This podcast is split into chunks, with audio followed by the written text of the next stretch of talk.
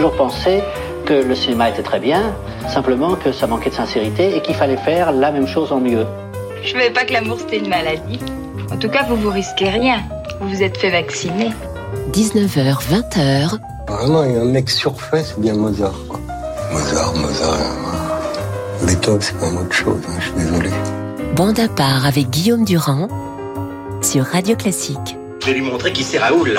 Aux quatre coins de Paris qu'on va le retrouver éparpillé par petits bouts façon puzzle.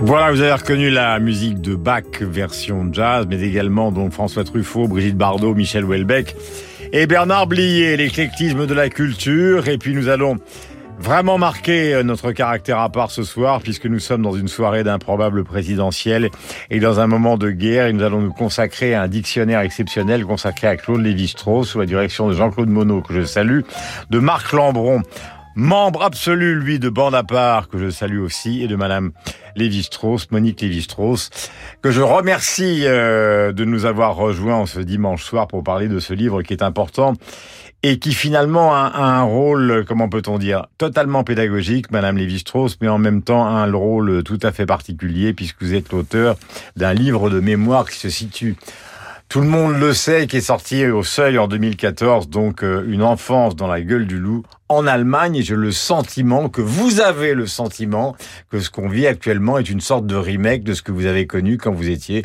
une jeune étudiante. Est-ce vrai? Oui, c'est vrai. Surtout l'année euh, 1944. Et je pense à juillet 1944 Mhm. parce que à ce moment-là, euh, la France était à moitié occupée. C'était un mois avant la libération de Paris et les Allemands étaient en train de euh, d'opérer une retraite stratégique. C'est ça qu'on nous disait aux nouvelles allemandes, que c'était tous les jours une retraite stratégique. Mais enfin, ils reculaient à toute allure sur le front de l'Est et l'état-major allemand euh, trouvait que c'était de la folie que des jeunes se fassent tuer euh, sur le front de l'Est et qu'on on se retire complètement de l'occupation de la France et tout ça pour rien puisqu'on allait perdre, c'était sûr qu'on allait perdre. Et on sort du complot des généraux qui va échouer Voilà. contre Hitler. Voilà. Complot dont on parle beaucoup actuellement euh, Eh en ben, comparaison avec Poutine. Eh ben, on rêverait que ça se reproduise, sauf qu'ils ont raté leur coup en juillet. Oui, absolument. Voilà. Et la libération est intervenue en 45. Alors, je rappelle, Monique Lévi-Strauss, que vous êtes une grande spécialiste mondiale du textile, que vous avez écrit sur Sheila X, que vous avez édité la correspondance entre votre époux et Roman Jacobson, que vous avez aussi euh, bien évidemment écrit ce livre de mémoire et que vous avez lu, relu, annoté, parfois critiqué, mais nous ne saurons pas le secret des détails, tous les livres euh, euh, de votre époux dont on va parler dans ce dictionnaire, donc sous la direction de Jean-Claude Monod. Euh, Jean-Claude, D'abord, un mot sur le livre lui-même, parce que c'est une opération gigantesque de revenir sur l'un des intellectuels les plus importants du XXe siècle, qui a une influence considérable encore aujourd'hui. Il a fallu réunir une pléiade de spécialistes pour essayer de donner l'essentiel dans tous les domaines. Oui, exactement. Euh, c'est une œuvre qui est effectivement très impressionnante parce qu'elle est au carrefour de beaucoup de d'inspiration, de courants de pensée, euh, euh, d'influence, et elle a en même temps eu elle-même un énorme euh, impact sur la pensée du du XXe siècle. Et comme elle mobilise beaucoup de savoir, beaucoup de disciplines, et qu'elle a abordé énormément de, de sujets, euh, on a dû faire appel, bien sûr, à des anthropologues. Bon, c'est l'œuvre d'un des plus grands anthropologues de Des du siècle, des des spécialistes de la ethnologues. Musicologie. Musicologie parce qu'il a beaucoup parlé de, de musique et ça bon on, tenait à le faire euh, apparaître Euh, des sociologues des linguistes bien sûr euh, des spécialistes de l'histoire des, des idées de la littérature parce qu'évidemment c'est aussi un, un des grands auteurs euh, de, du- de la prose disons du du XXe siècle et donc on a essayé de rendre compte de toutes ces facettes puis c'est quelqu'un qui a vécu euh, 100 ans donc il y a évidemment une grande richesse aussi dans, dans, dans, dans sa vie même et on a essayé de rendre compte de beaucoup de rencontres qui, qui ont façonné euh, sans doute son, son existence et sa, et sa réflexion. Voilà, c'est un géant de la pensée française et c'est un géant totalement atypique. Alors je voudrais Madame, que nous écoutions des propos qu'il m'a confiés un jour où je me suis rendu chez vous, dans cet appartement célèbre. Je dois dire qu'il a une attitude humoristique quand il a vu arriver la télévision, puisqu'il m'a dit euh, deux choses. Euh, cher Guillaume Durand, évitez de me demander de, de, résumer le structuralisme en dix minutes. Je ne ferai pas. Deuxième chose, il y a une chose qui est plus primitive que les populations primitives, c'est la télévision. Et puis après, nous nous sommes assis, l'ambiance était détendue, et quelque chose de mélancolique et magnifique est sorti évidemment des propos qu'il m'a tenus, que voici? Ce que je constate, ce sont les ravages actuels, c'est la disparition effrayante des espèces vivantes, qu'elles soient végétales ou animales, et le fait que du fait même de sa densité actuelle, l'espèce humaine vit sous un sorte de régime d'empoisonnement interne, si je puis dire, et je pense au, au présent, et au monde dans lequel je suis en train de finir mon existence. Ce n'est pas un monde que j'aime. Voilà, entretien de 2005, euh, il nous quittera, il vous quittera, madame, euh, quelques années après. C'est bizarre parce que le ton est un peu funèbre, mais il n'était pas du tout comme ça, en fait. Je veux dire, c'était pas un personnage sinistre du tout. Ah non, ah non, non, il blaguait beaucoup. Ouais. Ouais. Mais, mais ça prouve que ce constat était extrêmement profond quand même. Oh oui, oui, oui, mais l'un n'empêchait pas l'autre. J'ai pas dit le contraire. Ouais. Mais comment vous justement vous expliquiez qu'il puisse y avoir une œuvre entière à laquelle est consacré ce dictionnaire qui, qui soit quand même une œuvre qui montre la tension qui existe entre le monde civilisé, qui on le voit aujourd'hui peut sombrer dans la barbarie, et un autre monde parfois méprisé, plus calme, plus tranquille, peut-être parfois à la marge de l'histoire, mais qui n'a pas le même rapport à la violence, à l'argent, à la sexualité, etc., etc. Non, mais par exemple, il était très frappé que les peuples primitifs pouvaient gagner leur vie, enfin gagner leur nourriture, en travaillant seulement trois heures par jour. Et il trouvait ça beaucoup plus civilisé que notre culture, où il faut quand même travailler huit heures, plus les transports, plus euh, les cauchemars qu'on a la nuit. Enfin, c'est beaucoup plus difficile. Et il trouvait que ils étaient en fait plus civilisés que nous. Il vous a confirmé que comme agrégé de philosophie, professeur en province, comme Nizan et comme d'autres, justement, enfin, Nizan, il le connaissait bien, il avait d'ailleurs adoré Eden Arabi, il se barbait, il faut bien le dire, comme prof de philosophie, qui voulait partir, au fond, un peu comme Conrad dans Au cœur des ténèbres. Enfin, je ne suis pas sûre que ça a été aussi précis que ça, mais il a trouvé que il y avait des hasards formidables dans la vie et quand au bout de deux ans de Mont-de-Marsan, on lui a proposé de partir au Brésil comme professeur euh, à plein titre, ça, il a trouvé quand même que c'était miraculeux, que c'était des très bonnes surprises. Une grande surprise et donc grande œuvre qui va commencer oui. par une sorte de simili hasard. Marc, euh, vous n'avez pas encore pris la parole, mais je disais agrégé de philosophie paradoxale. C'est vrai que dans l'histoire de la pensée euh, qui est analysée dans ce dictionnaire Lévi-Strauss, on retrouve quand même une caractéristique de certains intellectuels français qui vont marquer le structuralisme, mais aussi ce qu'on appelle un peu pompeusement la French Theory. Ce sont des agrégés, des normaliens, des gens extrêmement sérieux, extrêmement classiques, genre vous, mais qui sont quand même des marginaux. Ce qui est très intéressant, c'est que la pensée euh, française au XXe siècle est en effet élaborée par des agrégés de philo hérétiques, euh, et c'est très, c'est très significatif. Lévi-Strauss, agrégé de philo, qui s'intéresse au Nambiquara. Même Sartre, d'ailleurs, qui n'est pas structuraliste, agrégé de philo, qui écrit des nouvelles, des romans et des pièces de théâtre. Michel Foucault, agrégé de philosophie normalien, qui s'intéresse à la clinique et à la prison qui n'étaient pas des objets philosophiques. Euh, Gilles Deleuze, agrégé de philosophie, normalien, qui s'intéresse aux machines désirantes et aux rhizomes.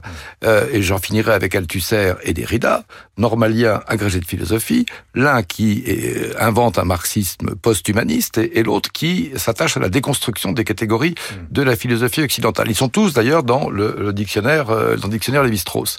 Donc, et dernière chose, c'est que l'institution les récupère, c'est-à-dire qu'ils se retrouvent soit au Collège de France, soit caïman, c'est-à-dire agrégé répétiteur à normal sup. Je suis pas sûr que l'université contemporaine produise autant d'hérétiques euh, talentueux mhm. et sache ensuite les euh, récupérer ou les réintégrer avec la dignité qui euh, académique qui était la leur. Alors, euh, chose importante, puisque nous évoquions tout à l'heure la situation que nous vivons ce soir, Jean-Claude, il y a dans tous les chapitres, euh, et nous allons en analyser un certain nombre, un qui est consacré à la guerre, qui est un chapitre important. Quel était son point de vue sur ce sujet? Alors bon, il y a évidemment la guerre comme comme expérience, enfin, qu'il a qu'il a fui euh, au moment euh, de la Seconde Guerre mondiale, mais il y a la guerre qu'il a, vécu longtemps à New York. Oui, il est parti euh, à New York dans ce bateau mythique où il a été avec André Breton, et ensuite il a écrit un certain nombre d'articles qui ont d'ailleurs été édités très tardivement, repris très tardivement, mais il les écrit en fait à la fin des années 40 sur la guerre dans les sociétés indiennes, amazoniennes. Et euh, le, point de départ, c'est le rapport qui intéresse toujours les Strauss entre une sorte de, de réciprocité et euh, le passage à la non-réciprocité, et donc en l'occurrence entre le commerce et la guerre. Mm. C'est-à-dire comment ces peuples passent de relations euh, pacifiques à des relations de guerre, notamment quand il y a un, un trop fort déséquilibre entre eux, ou un trop fort déséquilibre du nombre de femmes disponibles, etc. Donc ce qui l'intéresse, c'est cette espèce de, de continuum de relations, mais qui bascule skuld tantôt du côté du commerce et tantôt du côté de la guerre. Hmm. Et euh, alors évidemment, on peut se demander, je pense que la guerre actuelle en Ukraine, c'est une guerre d'une toute autre dimension, presque peut-être le même le concept de guerre ne s'applique pas également à, à ces guerres qui avaient lieu entre ces, ces peuples assez éloignés les uns des autres, mais qui de hmm. temps en temps faisaient des sortes de razzia. Et là, espèce d'énormes machines hmm. étatiques, d'armées gigantesques, on est, on est à une toute autre échelle. Et je pense que, euh, je ne sais pas s'il aurait mis même ces, ces, ces deux formes de guerre dans la même euh, catégorie. Mais euh, pour revenir euh, sur une chose que, que disait Marc Lambron et Madame Lévi-Strauss, c'est vrai que dans ces itinéraires, le Collège de France a toujours été accueillant à des itinéraires un peu atypiques. Pierre Bourdieu disait que c'était des hétérodoxes ou des hérétiques consacrés. Et effectivement, ce sont des gens qui parfois ont eu d'ailleurs un temps de marginalité dans l'institution, qui n'étaient pas très bien reçus. Lévi-Strauss, il a fait quand même trois tentatives pour le Collège de France. Derrida, il a été refusé dans pas mal d'institutions françaises.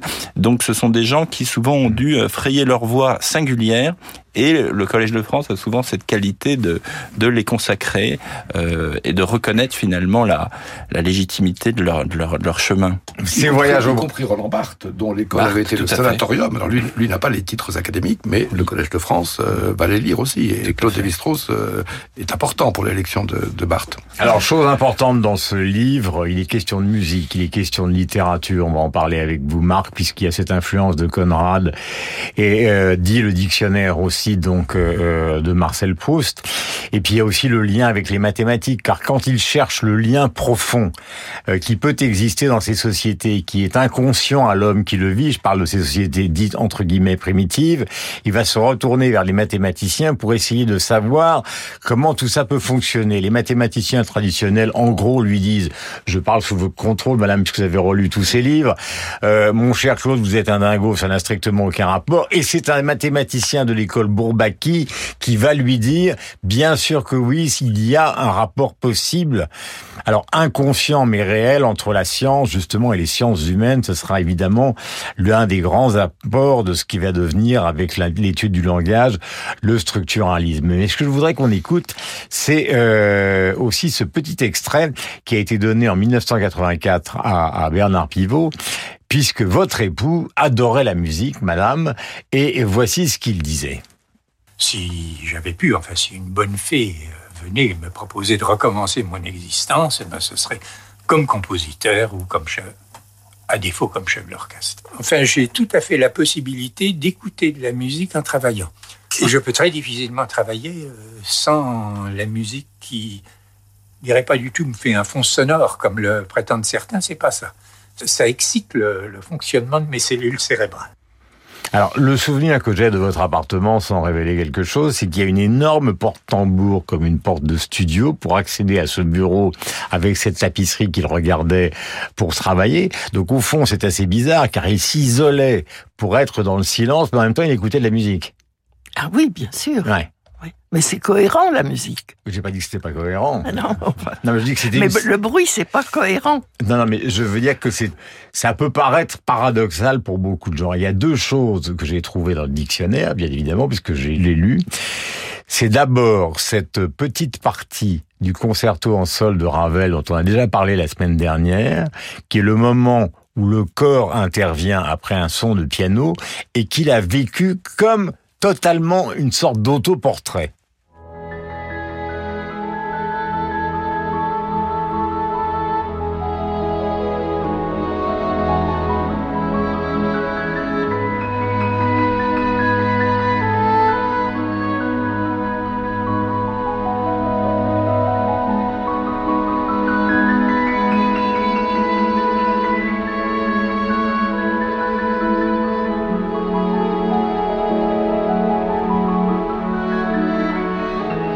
Le dialogue euh, entre les deux instruments est absolument magnifique. Mais alors, pourquoi a-t-il conçu ça comme une sorte de portrait de lui en musique?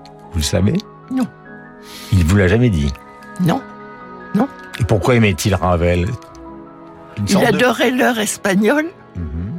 puisque pour René Leibovitz, qui euh, montait euh, l'heure espagnole à Grenoble, il a fait les décors. Mhm.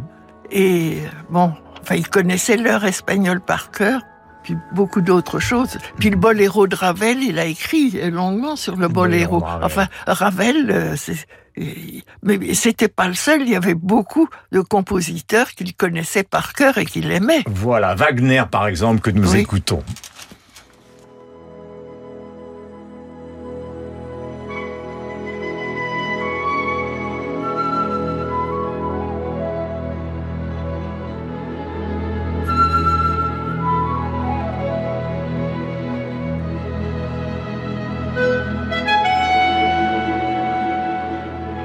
Les magnifiques murmures de la forêt, extrait de Siegfried, donc de Richard Wagner. Nous avons écouté donc le concerto en sol de Ravel. Et cette musique euh, magnifique qui, qui évidemment pousse euh, à la méditation. Alors tout ça est dans, dans le dictionnaire. C'est là qu'on qu'on se rencontre d'une manière concrète, Jean-Claude, de cet éclectisme que, euh, que vous évoquez depuis le début. C'est que tout à l'heure, je parlais de mathématiques avec le groupe Bourbaki, mais il y a aussi la musique, euh, il y a la cuisine, il y a le mélange entre la phonologie, c'est-à-dire Roman Jacobson, dont vous avez édité les lettres, madame, euh, qu'il a rencontré avec nous à New York, avec qui il a beaucoup travaillé, le travail avec euh, les différents anthropologues. Euh, c'est quand même un livre qui devient petit à petit, il va sortir la semaine prochaine, indispensable.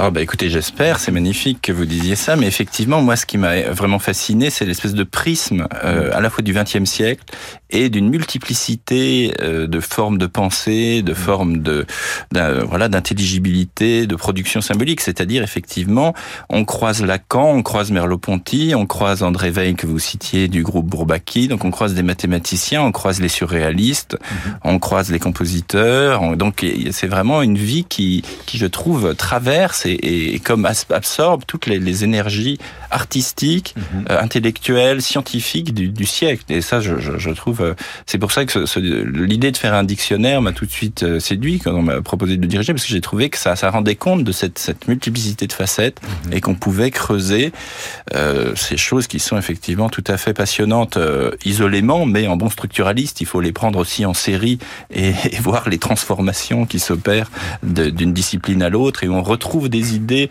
dans des champs très différents. On retrouve les mêmes idées en un sens dans la dans l'art, dans la musique, dans, l'analyse des mythologies.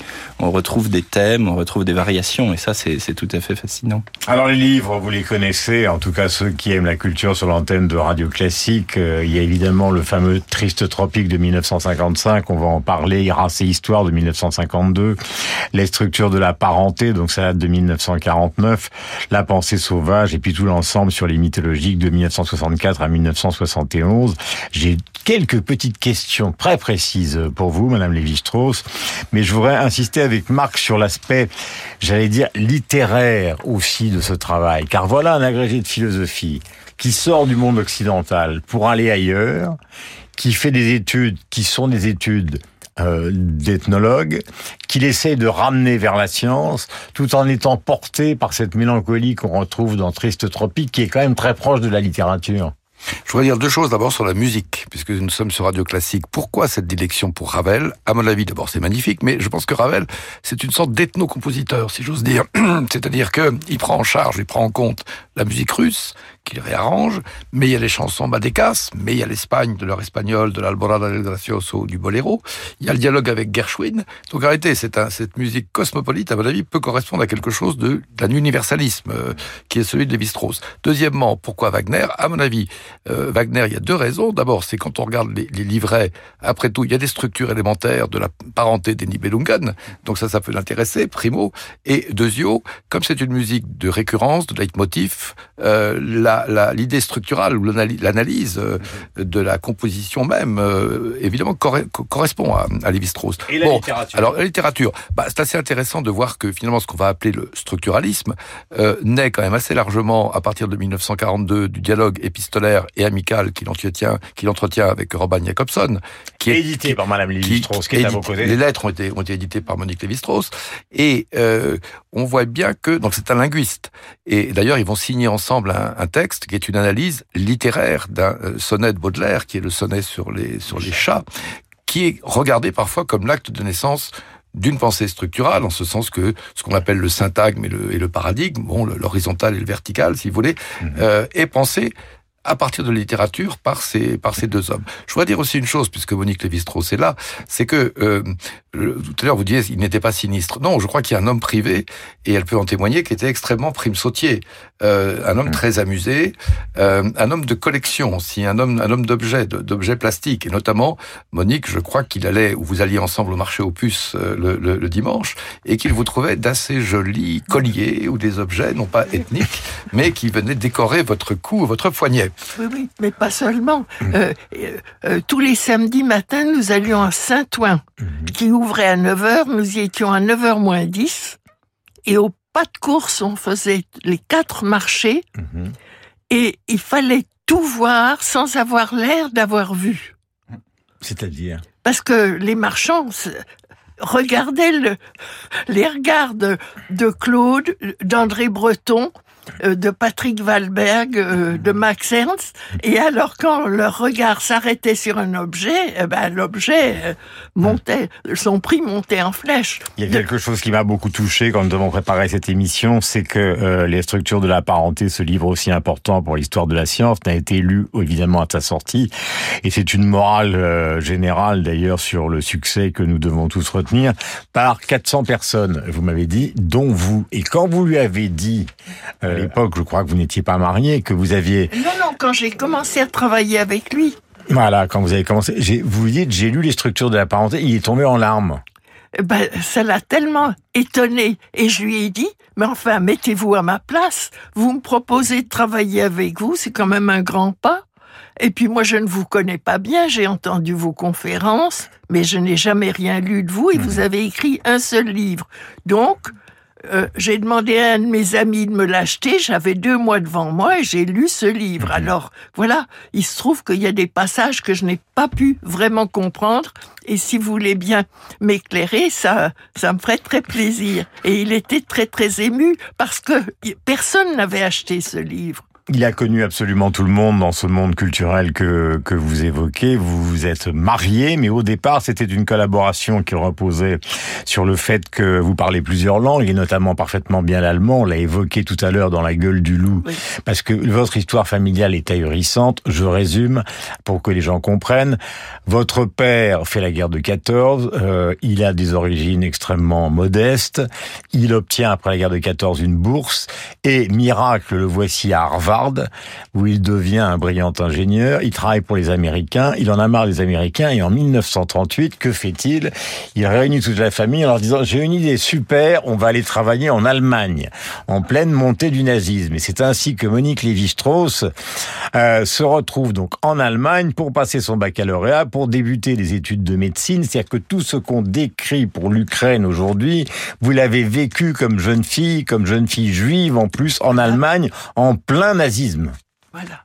Voilà. j'ai résumé, mais oui, oui, je oui, ne me suis pas trompé. Ah non, non, non, non, c'est tout à fait ça. Ouais. Tout à fait. Mais, quel, mais, mais quelle jeunesse totalement atypique et, et, et incroyable d'un point de vue euh, de la morale que ça a pu que ça implique pour vous aujourd'hui, sur ce que vous pensez, sur ce que vous vivez. Mais euh, enfin, rétrospectivement, il faut tout de même que je dise que ça m'a donné une grande force parce que je suis capable d'affronter des tas de problèmes sans avoir peur. Tout le monde me dit, mais comment ça se fait que vous n'avez pas peur mhm. ben je, je dis, j'ai eu peur dans ma vie, ça ne se compare pas avec ce qui m'arrive mhm. maintenant, vous voyez mhm. la recette, dites-vous à un moment, s'il faut bien se coiffer le matin et lire pendant trois heures, c'est vrai ça Ah oui, ben ça, ça, ça, ça aide. Ça aide considérablement. Ah oui, Une certaine forme de d'esthétisme au fond. Oui.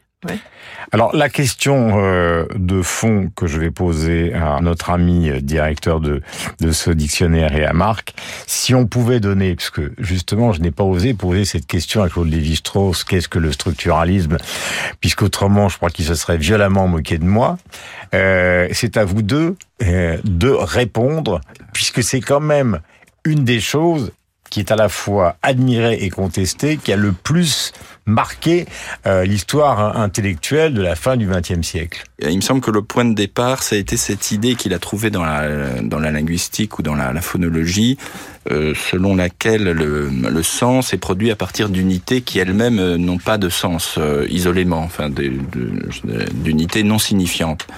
Et il a appliqué ça à, à des phénomènes comme, euh, comme la parenté ou comme le mythe, c'est-à-dire il a essayé d'établir à chaque fois, mhm. disons, un, un, système cohérent et d'essayer de voir comment les relations entre ces éléments euh, qui eux-mêmes n'ont pas forcément de, sens pris isolément, prennent tout à coup un autre sens du fait d'être reliés, du fait, alors par exemple, si on se marie avec la cousine croisée, ben, ça a un effet euh, à l'envers, euh, sur une autre génération, on devra se marier euh, à l'inverse, etc. Donc par exemple pour la parenté ou pour le mythe, tel élément, tel mythème, comme il disait, c'est-à-dire tel élément du mythe, comme, je sais pas, le, soleil euh, ou, un animal, n'a pas un sens prédonné par lui-même, mais en revanche, il prend un sens dans une série de variations, de transformations, d'échanges, et il faut donc construire cette série, voir les variations, voir les inversions, etc., pour saisir le sens euh, de la, de la, de, du système ou de la. J'ai lu à ce propos euh, un article absolument extraordinaire, Jean-Claude Monod, c'est celui qui est consacré à Oedipe quand il fait la comparaison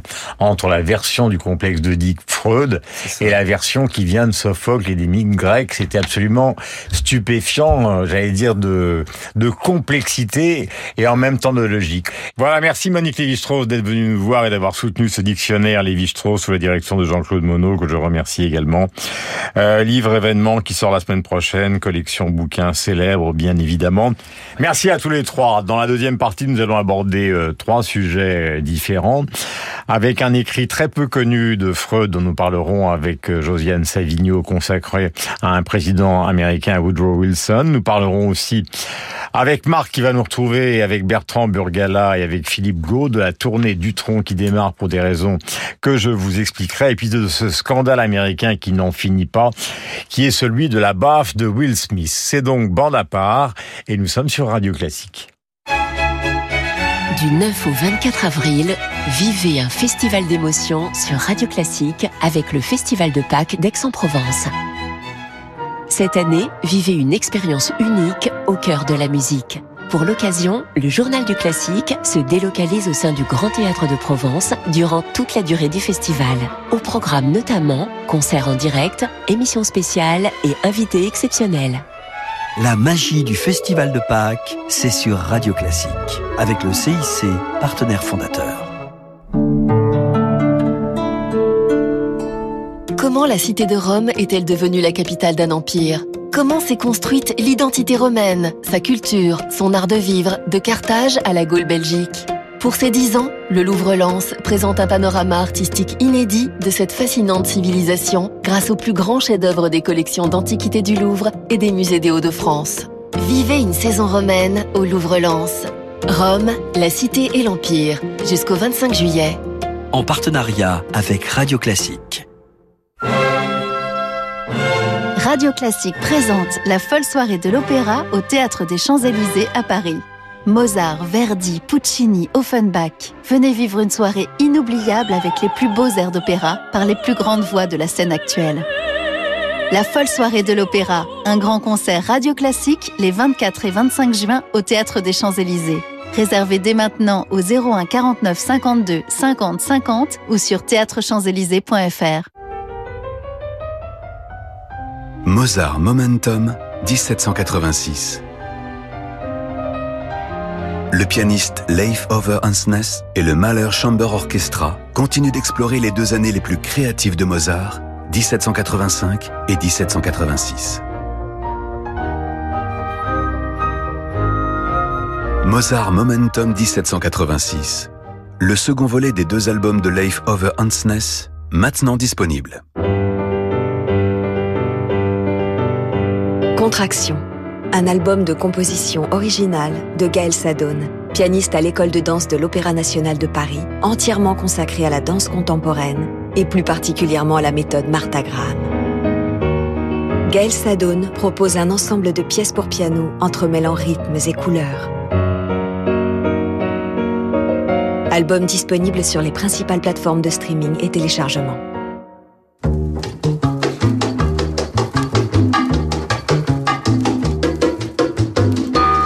Je dirais que euh, mon œuvre picturale est une grande catastrophe. C'est pour ça que ça paraît paradoxal que d'un côté je pensais que je suis le plus grand génie et de l'autre côté que ma peinture est très mauvaise. 19h, 20h. Je suis pas une vraie actrice. si, c'est vrai, je vous assure que c'est vrai. Non, non, je le dis rien, mais c'est vrai. Bande à part avec Guillaume Durand sur Radio Classique. Voilà la voix de Salvador Dali et celle euh, de Catherine Deneuve. Salvador Dali qui a essayé, d'ailleurs, si ma mémoire est bonne, de rencontrer Sigmund Freud et qui a échoué. Nous verrons ça euh, plus tard. C'est un autre sujet. Nous sommes avec Marc Plambon, Bertrand Burgala et Josiane Savigno. Je suis ravi d'être avec vous. Nous avons plusieurs sujets sur le feu. La tournée du tronc pour revenir aux origines de ces guitaristes qui finissent dans les variétés mais qui au départ sont passionnés bien évidemment par le jazz. Nous évoquons cette affaire Will Smith qui défraie la chronique qui continue d'occuper la presse américaine dans des proportions absolument phénoménales. Mais nous allons démarrer avec vous, Josiane, et je suis ravi de vous retrouver, car c'est vrai que la presse parle de plus en plus d'un livre, puisqu'on s'interroge sur la folie de Poutine éventuelle, d'un livre qu'a écrit Freud. Certains d'ailleurs ont mis en doute l'existence même de ce livre, à propos d'un président américain qui n'avait rien d'un dictateur, qui s'appelait Woodrow Wilson, et qui avait par contre une caractéristique bien particulière, c'est qu'il nous détestait, nous les Français. Alors qu'est-ce que c'est que ce livre Alors, Je vais essayer de faire court pour une histoire un peu compliquée. Donc c'est un livre qui s'appelle Le président Wilson, portrait psychologique, et il est signé de Sigmund Freud et de William Bollitt. William Bollitt, c'est un diplomate qui est mort à Paris, parce qu'il a été aussi ambassadeur à Paris, ambassadeur en Union soviétique. Il a été proche de Woodrow Wilson et ils se sont vraiment brouillés. Et il a eu, Freud l'a eu comme patient. Et en 1929, il est allé à Berlin voir Freud qui était en train de se faire soigner pour ses problèmes de stomatologie et qui était assez abattu. je connais. Voilà, et qui était assez abattu. Et euh, mais quand il lui a parlé de Woodrow Wilson, Freud s'est animé, a dit je déteste ce type. Et puis finalement, on s'intéresse beaucoup à essayer de décrire la supposée folie des dictateurs, mais on s'intéresse jamais aux problèmes psychologiques des présidents de démocratie. Et il se trouve que ce Woodrow Wilson, qui a été à l'origine de la Société des Nations, qui est l'ancêtre de, de l'ONU, euh, mais qui après a essayé de tout faire pour saboter son projet, a eu le prix Nobel de la paix en 1919. Et donc ils ont fait euh, tous les deux un, un livre assez terrible où, où, il apparaît comme le type euh, dévot aliéné qui est en communication directe avec Dieu et qui, qui est vraiment un type perturbé, qui en plus en 1919 sombre dans une dépression après son AVC. Mais ce livre a été détesté par les Freudiens parce que écrit en 1932, il a été publié en 1966 seulement avec une préface de ce Bullitt. Et Freud était mort depuis très longtemps, donc il n'avait plus rien à dire. Mais là-dessus, euh, donc, il a été exclu de la plupart des bibliographies de Freud. Mais il y a quelques semaines, Patrick Veil, que vous connaissez, vient de publier un livre sur le sujet parce qu'il a retrouvé le fameux manuscrit Mais de qui était 1932. où alors ce manuscrit? Il était euh, dans une université américaine. Et il l'a retrouvé. Et là, il peut prouver que vraiment, c'est pas un truc comme on a dit écrit par Boulit, puis bon que Boulit l'a coupé, c'est vrai, il l'a coupé pour le rendre publiable et il a fait une préface. Mais euh, Patrick Veil prouve que ce livre a bien existé et en plus qu'il était vraiment une collaboration entre Freud et, et Voilà, donc à propos de ce président qui effectivement est à l'origine de la FDN, euh, écho avec ce qui se passe actuellement, puisque vous savez que le président Zelensky est allé voir euh, le Conseil de sécurité de l'ONU sans obtenir le moindre résultat, et donc il a voulu Woodrow Wilson la SDN et il a tout fait pour la torpiller alors qu'arrivait la deuxième guerre mondiale. Euh, personnage assez inouï. Il détestait la France, euh, Woodrow Wilson. C'était vraiment un militant de l'anti-France. Alors, un des amis de Freud, d'ailleurs, qui a été son biographe, qui s'appelle Ernst Johnson, avait ce, ce propos... Jones, Jones, Jones, Jones pardonnez-moi. Avait ce propos assez curieux concernant justement ce goût que nous avons euh, du républicanisme. Il dit, ce sont des gens, les, les républicains, qui sont, sont, toujours très mal guéris de leur complexe d'Oedipe. Voilà, euh, pour le jugement qu'il qui, qui a porté.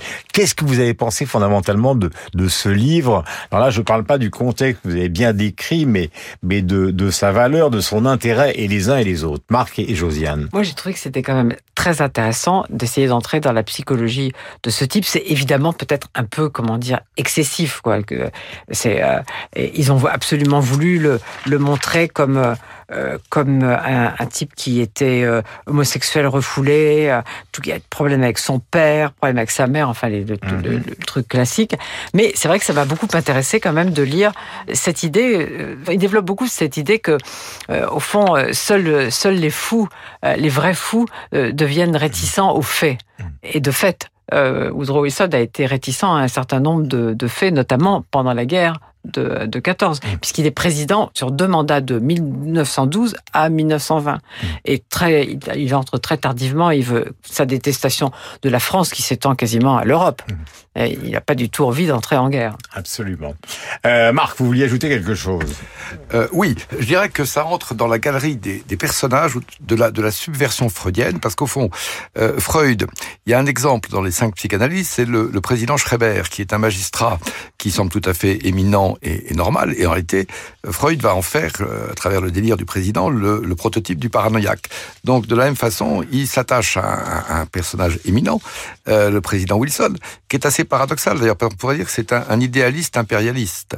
C'est-à-dire qu'en effet, il y a euh, cette idée de, paix universelle qui va accoucher de la SDL, mais en même temps, c'est quand même l'homme des traités de Versailles, enfin des traités de la région parisienne en, en, en 18-19, qui vont tout de même accoucher du révisionnisme euh, Et dernier point, c'est en effet un, un, ce qu'on a vu ensuite beaucoup plus, euh, une sorte de, de, psychanalyse sauvage sur un contemporain. Alors aujourd'hui, on, on, psychanalyse euh, tout le monde, enfin jusqu'à jusqu'à Poutine, mais, mais, mais pas seulement. Le, le, le, président Macron, le candidat Mélenchon euh, sont justiciables euh, sur les chaînes de télévision euh, permanentes de toutes sortes, de, précisément de ces analyses sauvages, dont le, le alors Freud, Freud n'est plus là, mais la, le pli est le pli est resté de manière beaucoup moins brillante. Nous allons rester aux États-Unis pour parler d'une affaire, je le disais, qui défraie la presse. Il s'agit évidemment de cette opposition entre Chris Rock et Will Smith. Donc, au moment des Oscars, c'est la fameuse baffe. Alors, on pourrait croire que cette affaire était enterrée ou allait s'être enterrée, puisque finalement, il a présenté ses excuses, il a, il a démissionné des Oscars. Pas du tout. Les Oscars, l'Académie sont en train d'ouvrir une enquête. On ne sait pas s'il y aura des suites judiciaires. Et en tout cas, ce qui est caractéristique pour un garçon euh, qui n'a jamais fait parler de lui en dehors du succès mondial colossal de sa carrière, je rappelle que Will Smith a rapporté pratiquement 6 milliards de dollars dans tous les films qu'il a tournés au box-office mondial. On n'a jamais entendu parler de lui pendant 30 ans, un type tranquille, il aurait pu euh, entrer au MIT dans sa jeunesse, car c'était un, un, un très bon étudiant. Et puis il a participé, vous le savez, à des films que tout le monde connaît en dehors de sa carrière de musicien, Le Prince de Bel Air, qui était une sitcom, le film de Michael Mann, magnifique sur euh, Mohamed Ali, et beaucoup d'autres choses. Mais au départ, Will Smith est un type qui était comme Bertrand dans la musique, et plutôt que d'entrer euh, justement euh, au MIT, il a préféré faire du rap avec ses copains, et comme il a un sens incroyable, j'allais dire du commerce, immédiatement ça a marché. Voici un exemple avec un titre qui évoque la ville d'ailleurs où il vit, Miami.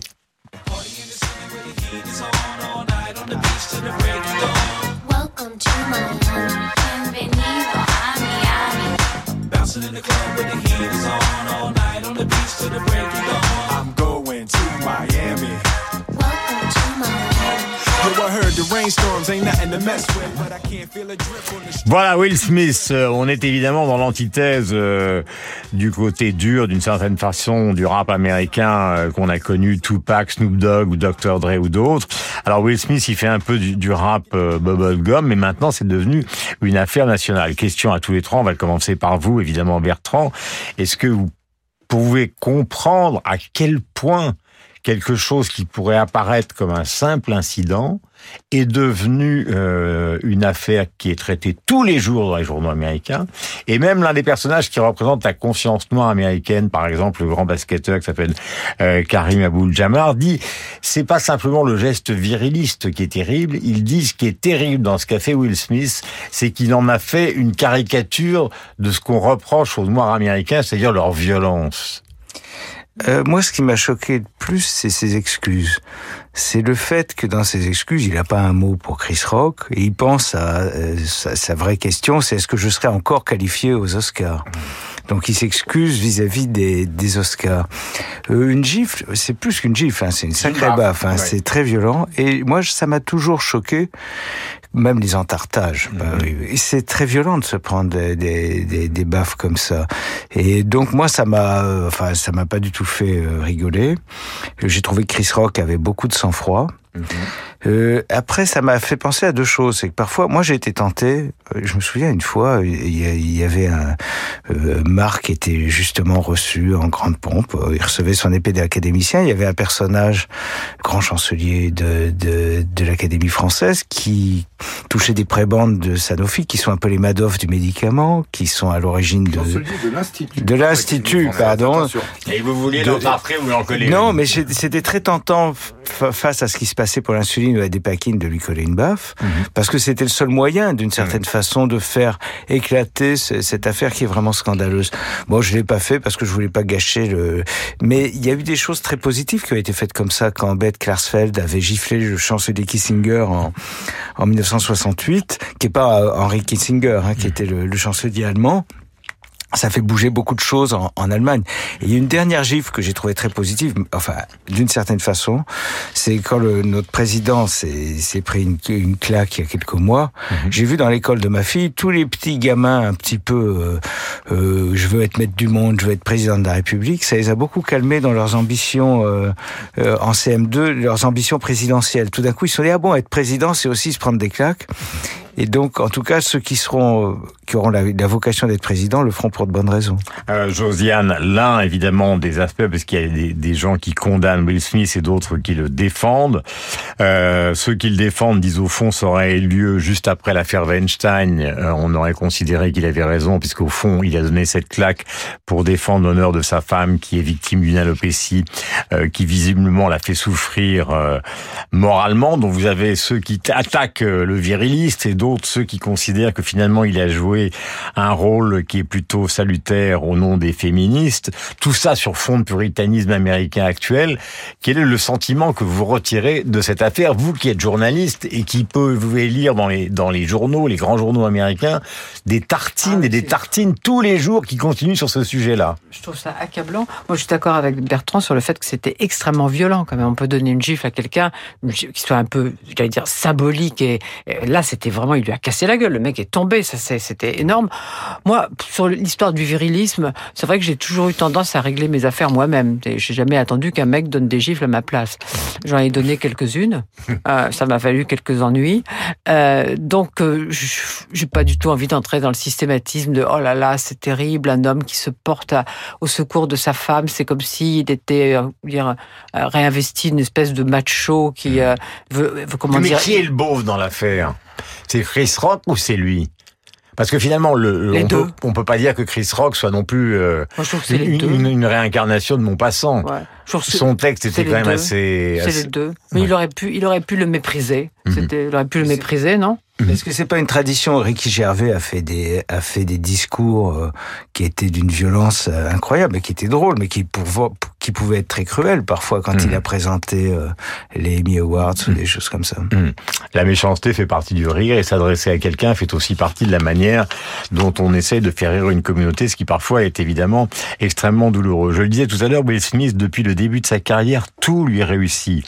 Une fortune pour les films qu'il a fait. Je parlais du, du meilleur parce qu'il y a beaucoup de films euh, qui ne valent pas grand-chose d'un point de vue euh, culturel, mais c'est vrai que Men in Black a marqué son époque, Bad Boy a marqué son époque et que surtout le Ali euh, de Michael Mann a été un film magnifique pour lequel il s'est entraîné pendant un an. Mais la question que je vous pose, Marc, c'est la, le, deuxième version de cette affaire, c'est-à-dire que la réprobation que nous sommes en train euh, d'expliquer en studio se transforme en lynchage économique. C'est-à-dire qu'au bout de, de un quart d'heure, on le retire de tout. Les Oscars enquêtent, perspective judiciaire, Netflix le fout à la porte, Sony le fout à la porte, alors qu'il leur a rapporté des milliards pendant des années. Alors là, est-ce qu'on va pas trop loin? Ça, c'est l'époque. Alors trois ou quatre choses. Moi, ce qui m'intéresse, c'est les symptômes, c'est-à-dire qu'est-ce que qu'est-ce que ça fait sortir, qu'est-ce que ça dit? Alors, par j'ai entendu une dame qui a dit, moi, je serais bien content si euh, j'étais euh, prise à partie ou insulté, que mon mari aille coller une mandale à celui qui m'insulte. C'est une euh, c'est une c'est une lecture. Euh, deuxièmement, j'entends aussi des gens qui disent, au fond, ils ont ils sont en ils sont en smoking, mais ils se comportent comme des chanteurs de gangsta rap. Mais je pense pas que la lecture racialiste soit pertinente parce que si ça avait été Mickey Rourke à la place de Will Smith, euh, le boxeur en plus, je pense qu'il aurait eu la même réaction. Euh, troisièmement, qu'est-ce qui se passe? Il se passe que dans une cérémonie, il y a un- le présentateur qui fait des vannes, comme on dit, une vanne assez insultante pour l'épouse d'un- d'un- d'une star qui réagit de manière euh, sanguine. Ils Or- se connaissent, ils sont amis, ils se ont travaillé ensemble. Or, euh, qui finalement va être euh, va, va sortir par le haut euh, C'est celui qui a insulté au départ, euh, qui apparaît comme la victime parce qu'il a pris il a pris la baffe. Euh, donc je pense que la, la, la- nous sommes dans une époque victimaire où précisément les mécanismes de, de victimisation favorables bénéficient euh, de manière unilatérale à euh, Chris Rock et, et beaucoup moins à Will Smith. Dernière chose. Chris Rock, dont tous les spectacles maintenant, on a vu, puisque vous savez aux États-Unis, ils sont très libéraux pour les tarifs. C'est le tarif des spectacles de Chris Rock a été multiplié, je crois, par 10 dans certains endroits, parce que finalement, il sort comme le héros de l'histoire dans cette affaire-là. il va gagner plus d'argent avec une gifle que Claude Pinotto ou Isabelle Adjani. Mais euh, dernière chose qui me qui me frappe, c'est que tout ça euh, va avec l'autocélébration d'une profession et on a ça aussi en France avec la nuit des Césars qui euh, se prend extrêmement au sérieux parce qu'après tout qu'est-ce que c'est que cette profession qui fait dérision de beaucoup de choses sauf des récompenses qu'elle s'octroie à elle-même. Après tout ça n'est jamais qu'une distribution de médailles en chocolat euh, pour une fête de fin d'année dans une classe de terminale.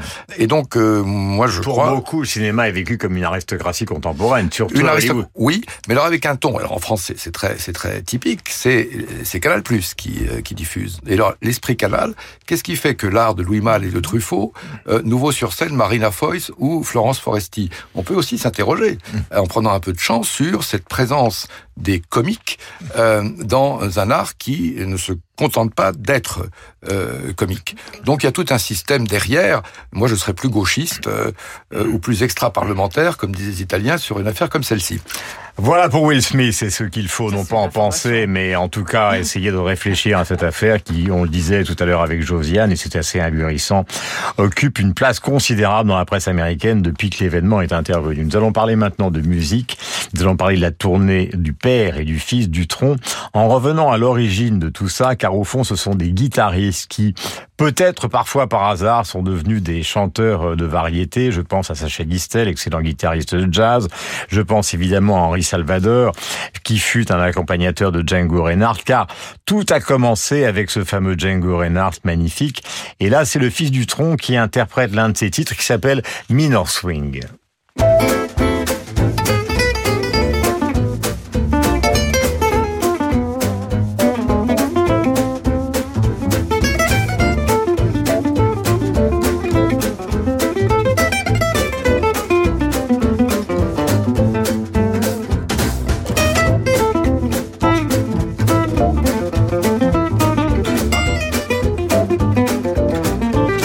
Thomas Dutronc à la guitare, Django Reinhardt est né le 23 janvier 1910 dans la région de Charleroi. Il est mort du côté de Fontainebleau, donc le 16 mai 1953.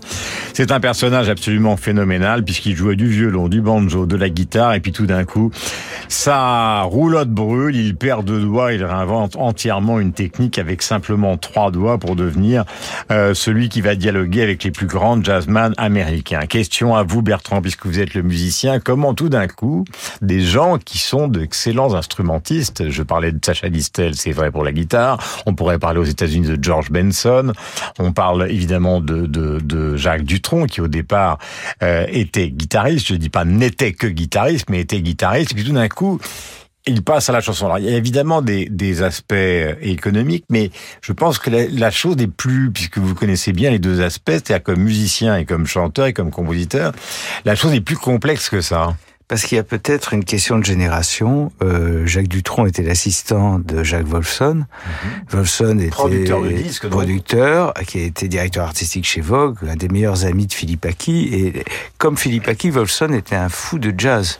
Et ce qui leur a donné une certaine, un certain détachement et une certaine vista sur le, la chanson, le rock, la pop, c'est qu'au départ, c'était, ils n'avaient pas baigné dedans. Ils avaient une, un certain détachement, une certaine ironie par rapport à ça. Et et, euh, et, euh, et, je pense que ça a donné effectivement des Sacha Distel, des, des, des Dutron, et puis quelqu'un comme Elec Baxic, qui est un guitariste extraordinaire que Gainsbourg a utilisé sur Gainsbourg Confidentiel, mm -hmm. mais qu'on entend aussi euh, avec Jeanne Moreau pour les chansons de Resvani. Et quand on entend, c'est difficile à trouver, mais on l'entend sur YouTube. J'avais un ami de Jeanne Moreau accompagné par Elec Baxic à la guitare. C'est merveilleux. Et effectivement, en France, peut-être qu'il y a eu cette influence-là, peut-être plus que le skiffle en Angleterre, où effectivement chaque mmh. dans chaque pays, en, en, repartant de certaines choses, on est arrivé vers le, la pop, vers le rock. Et, et Dutronc disait toujours que sa force, c'est qu'il savait faire de, de, jouer de la guitare avec ses quatre doigts de la, de la main gauche, alors que ses concurrents dans le rock, euh, souvent, on en, euh, enfin, on n'utilisait que les trois doigts, mais pas comme Django Reinhardt. Donc, euh, il y a vraiment cette, cette filiation, en tout cas, et je trouve ça super. Je voudrais qu'on écoute Jacques Dutronc, comment il est passé de guitariste à chanteur. C'était en 1966, après sa rencontre avec Jacques Lanzmann. Alors là aussi, ce sont deux univers totalement différents, parce que le Dutronc de cette époque-là, c'est le Dutronc du 9e arrondissement de Paris, c'est là où habite Hallyday, c'est là où habite Claude Moine, donc Eddie Mitchell. Et Jacques Lanzmann, euh, eh bien, euh, n'est autre que le frère que du célèbre Claude Lanzmann. Il a écrit Jacques le rat d'Amérique, et pendant quelques années, il est l'auteur de tous les grands textes de Dutronc. Mais voici Dutronc qui parle justement de ce passage. Et nous commençons à faire une chanson tous les deux avec une autre personne, bon, etc. Et la chanson marche euh, comme ça, comme ça. Enfin, Lanzmann, ça commence à l'intéresser de faire des chansons. Ça le faisait rire au départ. Je lui dis, continue, continue. Euh, voilà, tu te débrouilles, il m'en faut une pour, euh, dans huit jours, on va la placer à quelqu'un, c'est bien, etc.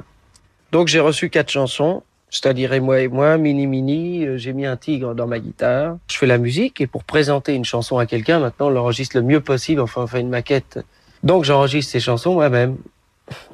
Je les donne à mon éditeur, qui me dit mais pourquoi tu les chanterais pas? Ce serait drôle. Puis moi je dis d'accord. Surtout que c'était l'époque des cheveux longs, machin. Et alors que moi j'avais les cheveux super rasés. Je faisais petit comptable. Enfin. Et hop, j'ai sorti le disque. Et alors. Euh, les gens à la télé me voyaient dire oh, qu'est-ce qu'il a l'air bien ce petit il est propre il a les cheveux courts ça a marché voilà pour ces propos de Jacques Dutronc, justement ce 45 tours qui va se transformer en une carrière entière, qui va se prolonger sur scène donc avec son fils dans quelques dans quelques jours, ce fameux et moi et moi euh, écrit par Lanzmann. C'est amusant de voir justement ce mélange entre le 9e arrondissement, la Gouaille d'un côté et de l'autre côté une famille d'intellectuels plus ou enfin plus ou moins euh, beaucoup plus avec Claude Lanzmann, proche de, de Jean-Paul Sartre. Voici ce et moi et moi. 700 millions de Chinois, et moi, et moi, et moi. Avec ma vie, mon petit schéma, mon mal de tête, mon poids au foie.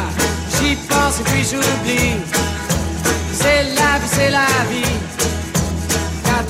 Salvador a été un des rares comme guitariste, très bon guitariste Henri Salvador, à rendre hommage à Django Reinhardt et au rôle qu'il a joué justement pour l'évolution de la musique, du jazz, mais aussi de la musique populaire en France. Voici Salvador.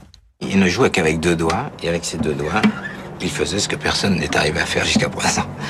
Alors, pour pouvoir piquer quand même ces accords, euh, je me concentrais sur un accord. Le premier que je lui avais piqué, je me souviens, c'est celui-là. Je trouvais ça formidable. Alors, je, ne disais rien. Je me rappelle, on rappelait l'accord. Je rentrais chez moi et le soir, toute la nuit, je travaillais, je cherchais à trouver cette sonorité.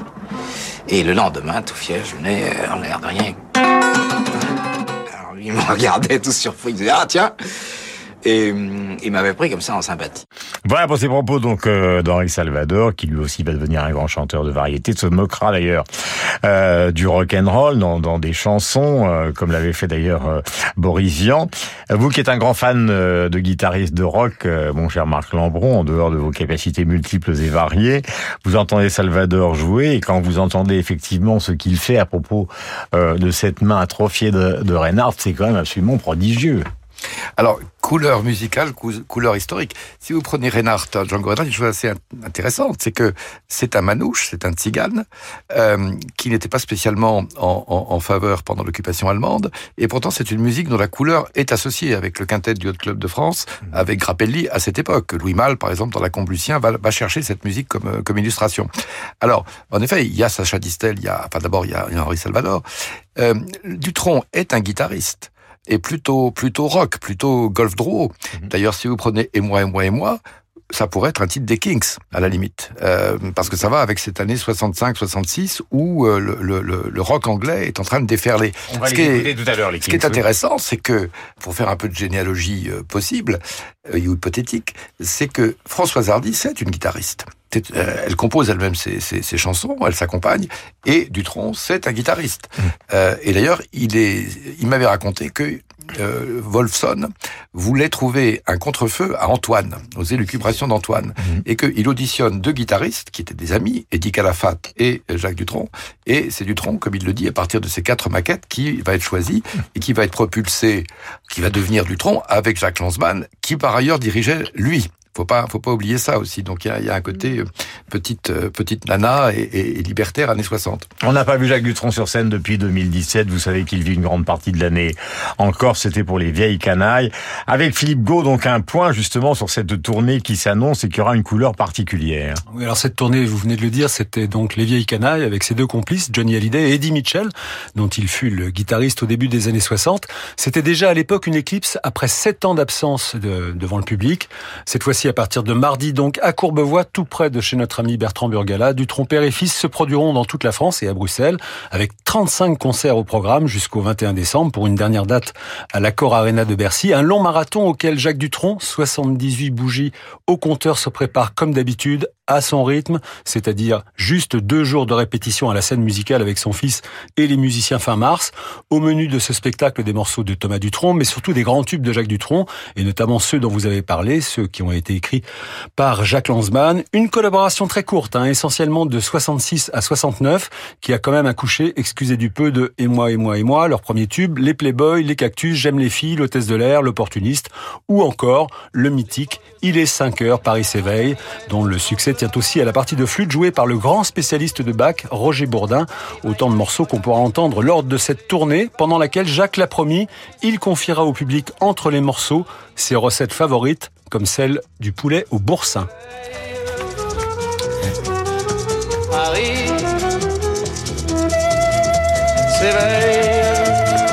Merci Philippe Bertrand. Question euh, en matière de composition, on a parlé de Michel Berger, on a parlé d'Elton John et des musiciens classiques, euh, évidemment la semaine dernière avec Maurice Ravel.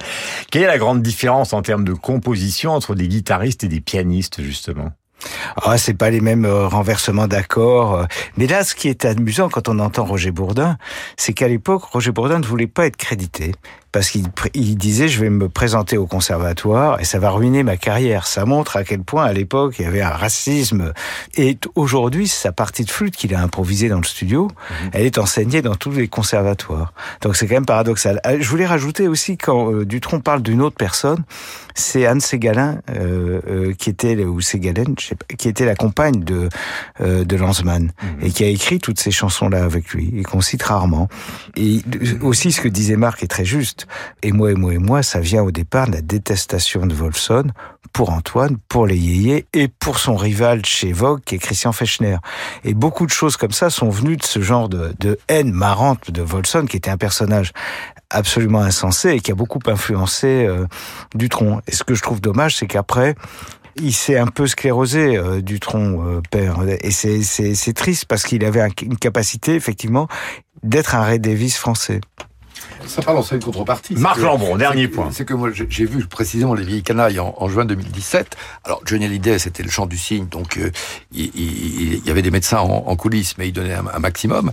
Mais Dutronc, qui est fait une sorte de gossard, euh, quand même, euh, institutionnel maintenant, eh bien, comme il se repose, la voix était intacte. Ah euh, ça, ça, ça, lui réussit finalement de, de, de peu travailler parce qu'à 78 ans, ou là il en avait 73 ou 14, euh, il était en pleine forme. Il faut signaler la disparition de Pierre Papa Diamantis, qui était le, le, le compositeur d'Eddie Mitchell à propos des vieilles canailles et qui a fait des chansons extraordinaires. Voilà, nous allons terminer en donnant un soupçon de musique et en rendant hommage à celui qui a probablement révolutionné le jeu de la guitare dans le domaine du jazz avec, euh, tout à l'heure on parlait de Django Reinhardt, c'est un noir américain qui s'appelle Charlie Christian qui est mort extrêmement jeune et qui est devenu célèbre en jouant avec Benny Goodman pendant deux années simplement en 39 et de 39 à 41.